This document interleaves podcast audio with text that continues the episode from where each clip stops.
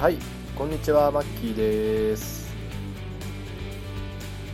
えーこの、えーポッドキャストはですね、えー私マッキーがですねまあ一人で、えゲーム映画漫画まあその他等々のですね話をまあグダグダと一人で喋る番組です。まあ本当はあの誰か一緒にですねこう話をしたいななんて思ってるんですけどもまああの適当な相手が見つからずですね。まあでもあのーまあ喋りたいなと思ってですねとりあえずあの一人で始めました。はいよろしくお願いします。はい、えーでは今日はですね、えーゲームの話を、えーしたいと思ってるんですけども、えー話すゲームがですね、えータイトルが「サイレント・デバッガーズ」っていうゲームになります。この話をしたいと思います、えーこのゲームですね、えー1991年3月29日に、えーデータイーストから発売された PC エンジン用の、えーゲームで、まあ、3D タイプの、まあ、アクションシューティングゲームですね。なのであのかなり昔のゲームですね。もう223年ぐらい前のゲームになるんですけどもあの当時、えーこのゲームに私非常にハマってですねすごいやり込んだのと今でもすごく覚えているんですね。あとですねこのゲーム後でこうすごいやりたくなってですねあのーその PC エンジン本体とえーあとこのゲームヒューカードのこのゲームですね。このゲームの、あのーこれをですねこうヤフーオークションで落札してですね、えー後で買い直したぐらい好きです、えーただですねその後ですね Wii が出てですねそのバーチャルコンソールっていうんですかあの昔のゲームができるようになるやつ。あれで思いっきり発売されて500円で発売されててガクンってきましたね。当時 PC エンジン本体安かったんですけどゲームソフトそのものが結構高くてですね2つ合わせて結構1万円近く払ったのに500円ぐらいでできんのかよみたいな。まあまあそれはそれであの出てくれて非常に嬉しかったんですけど、まあ、残念ながらあのこのゲームですねその、まあ、リメイクしたりとかその後の続きのなんていうんですかそのゲームとかも全く出ずですねあの今に至ってるんですね。でどうもこの発売元ああん？開発元？このデータイーストっていう会社がもうどうやら今はなくなっているようなことを昔ちょっと調べて調べた記憶がありますんでまあその関係もあるんですかね。発売元がなくなっちゃってるんでまあその関係なのかちょっとよくわかんないんですけどね。であのどんなゲームかっていうのをちょっとまず簡単に紹介しようと思うんですけどもそのストーリーがですね、えーまあ、ちょっとこれそのままあのウィキペディア読んじゃうんですけど、えー外宇宙に進出した人類、えー高度に発展した法秩序をコンピューターのシステムに例えそこに生じたバグを駆除し秩序を保つためデバッガーと呼ばれる便利屋が存在していた。新人デバッガーの主人公はさまざまな噂が取り巻く無人の大型貨物ステーションゲインの謎の解明に向かうっていうまああのストーリーがあってですね。そのこの大型貨物ステーションゲインの中で繰り広げられるゲームになってるんですね。でこのゲームのあの一番の特徴は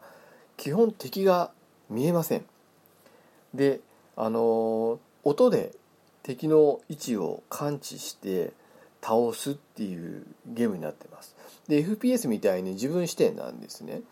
でステージっていうのがもうあの要は迷路みたいになってるんですね。常に。でそこをこう歩いて音を頼りに敵に近寄ってですね。でシューティングして敵を倒すと。いうゲームになってるんであのこのシステムどっかで聞いたことある人もいるかと思うんですけどあの当時セセガサターンですか？かなんかに出た「エネミーゼロ」っていうゲームやったことある人もしかしたら聞いたことある方いらっしゃるかもしれないんですけどあのエネミーゼロっていうゲームがあってですねこれも実は見えない敵と戦うっていう話なんですけどおそらくこのゲームはあのこの「エネミーゼロっていうゲームはこの「サイレント・デバッカーズ」のこのネタからパクったんじゃないかというふうに言われてます。っていうのも「エネミーゼロの5年前にこのゲーム出てるんでまあ明らかにパクってるとしか思えないですよね。であのこのゲームですねこうその貨物ステーションの中を、まあ、探検するゲームなんですけどこういわゆるこの面があってですねあのそのフロアが一面になっていてですねこうだんだん上の層に上がっていってであの、まあ、謎を解明していくような感じになってるんですけれども確かですねあの時間制限があるんですよこのゲーム自体に。なのであのその時間内にあのクリアしないと、えー、ゲームオーバーになっちゃうんですねコンティニューしようが何しようが最初からやり直しになってしまうっていう結構あのシビアなところがあるのと,、えーと、このゲームすごい面白いなって思ったのがですねあのちょっと私もですねちょっと久しぶりにやってからちょっと話せばよかったかなって今ちょっと思ってるんですけれどもあのその武器あの武器庫があったりそのエネルギー充填するところがあったりそのなんですかねこうドックがいくつかあってですねそのエイリアンに侵食されるとこうどんどんどんどんこうブロックが切り離されていってしまうんですよそのフロアの敵が。なのであのなんかもう一人オペレーターみたいなのがいてですねどこどこにモンスターがいるから、まあ、排除してくれみたいなことを言われてその排除しに行くんですで排除しに行かないとそこのブロックがなんかあの壊れちゃうですかね。で切り離されちゃうんですよね。自動的にコンピューターで制御で。でどんどんどんどん切り離されちゃうとその例えば武器庫とかのつながってるところ全部遮断されてしまってその武器をあの武器庫というかその弾弾ですね。弾を補充することができなくなったりあとこのゲームはあのバッテリーっていうのがあるんですね。なんか2つ予備バッテリーが確かあってですね。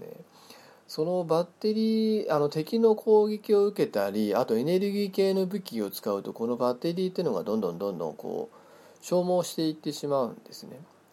なのである程度こうダメージ食らってやばいなと思ったらそのバッテリーをチャージしに行くフロアとかもあるんですね。でそれもあのその敵にあまりにも攻撃されてそのどっかどんどん切り離されてしまうとそのエネルギー補給とかもできなくなってしまうんですね。なのであのこううまく立ち回らないと本当にあの積んでしまってですね体力も回復できない、まあ、体力っていうかそのバッテリーもチャージできなくて、えー、そのままゲームオーバーになってしまうと。いうようなあのゲームシステムになってますね。であの結構武器もいろいろあのあってですねそのメイン武器と特殊武器みたいな武器があってですねまあ通常の武器まあ、これがメイン武器で、まあ、あのマシンガンタイプのものとかさっき言ったようにそのエネルギータイプのものとかいろいろありますと。でもう一個の特殊武器っていうのがですねあの例えば敵をこう撃って凍らせるフリーズさせる機能があるなんかミサイルみたいなのがあってですねただ弾数はそんなに多くはない多分56発ぐらいしか持てないんで使い尽くしたらまたその武器庫に行って弾を補充しないといけないんですけども、まあ、素早い敵とかもいるのでそういう敵にこうバンと撃ってですね凍らしてその隙でマシンガンで撃って倒しちゃうみたいな感じであの、まあ、そんな感じでこう戦っていくゲームなんですね。で結構あの序盤はですね、まあ、敵の数もまばらで出てくる敵も弱っちいので、まあ、マシンガンでダダってちょっと数発撃てばすぐ死んでしまうですね。なのでまあ最初はそんなに大変じゃないんですけれどもだんだんだんだん敵の種類も増えてきて強くなっていくしさっき言ったようにあの戦ってると思ったらあっち行けこっち行けみたいな感じで結構このそのエリアを封鎖されないようにですねそのエリアまでまだ移動するのが結構大変だったりその間に敵に攻撃されたりとかですね。して結構戦略的なゲームでもあってですねただただ打ち続けりゃクリアできるもんでもないんですね。いろいろ考えながらその全体の構造をマップ見ながらですね考えて戦ったりとかしないともうあのドックが切り離されちゃってどうにもならなくなっちゃったりとかする感じなんですね。まあ敵はあの基本的に見えないんですけど撃つとその瞬間だけちょっと光って見えるみたいな感じなんでしかもなんかピキャーピキャーみたいな感じでなんか変な声を出します。ただ、えーと、打たないと声は聞こえないのでなんかそのセンサーですねさっき言ったようなその音のセンサーで敵の位置を、まあ、把握するんですけども、まあ、これもあのエネミーゼロは思いっきりまあ丸パクリしたんだと思うんですけどその音の感じでですね前にいるのかもしくは後ろにいるのかっていうのがあのなんか分かりやすくなってますね。あとその音のこうティンティンティンみたいな音がするんですけどそのこの音の感覚によって敵とのあの距離が分かるようになっててですね。だんだんその「テンテンテン」ってこれまあ遠くにいる時で近くにだんだん近寄ってくると「テンテンテンテン」ぐらいになってきてですね。かなり至近距離にいると「テンテンテンテンテンテン」みたいな感じで音がするんであの近くにいるぞって分かるようになっててですね。そのバランスが非常にあの良かったんですね。楽しかったんですね。楽しかったって言ったら変ですけど。まあでもう本当に近くにいるとビャンビャンビャンビャンビャンみたいな感じであのセンサーが警告音を発してですね。でエイリアンがさっき言ったようにピキャーピキャーって言いながら襲いかかってきたりするんですね。まああのこのゲームはまあ完全にあのその SF ものでまあ中にエイリアンがいてで人間が誰もいなくてで、まあ、宇宙その宇宙ステーション自体が何もあの連絡もなくてですねどうなってるのか中が全くわからないっていうあの、まあ、その中をこう探索していくので結構ちょっとこうホラホラーチックな展開があの繰り広げられるっていうかちょっとホラーチックなところがあるんですね。だからあのゲーム中基本 BGM もないんですね。その歩いてる時のたんなんかサクサクサクサクみたいなその歩く音以外は基本的には全くないという感じなんですね。だからあの非常にこう雰囲気も良くてですねあの結構あのクリアするまでその100分以内にクリアしなきゃならないっていう100分っていうと大体1時間40分ぐらいですよね。それぐらいでその最初のフロアから一番上のフロアまで到達しないといけないので結構あの本当にあのこうやり込んである程度こうサクサクっとこう最初のフロアとかをクリアしていかないと後々時間なくなっちゃって結局あのクリアできずっていうことになりますね。あとですねそのさっき言ったようにそのいろんなあのなんか A とか B とかっていう名前で分かれてるんですけどその A が武器庫で B がバッテリー充電室でみたいな感じでこ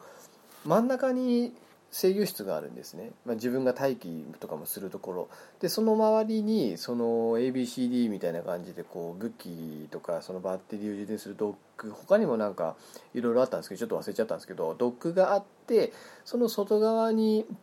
あの、まあ、迷路みたいになってるエリアがあってそこに敵が出てきてで時たまその武器庫とかのエリアに敵が侵入してくるので、まあ、それを倒さないとそのエリアがですねコンピューターが危険と判断して切り離してしまうっていうシステムになっていてしかもこれあの共通なんですよね各フロアが。だから序盤にその武器庫とか切り離されちゃうともうずっと武器の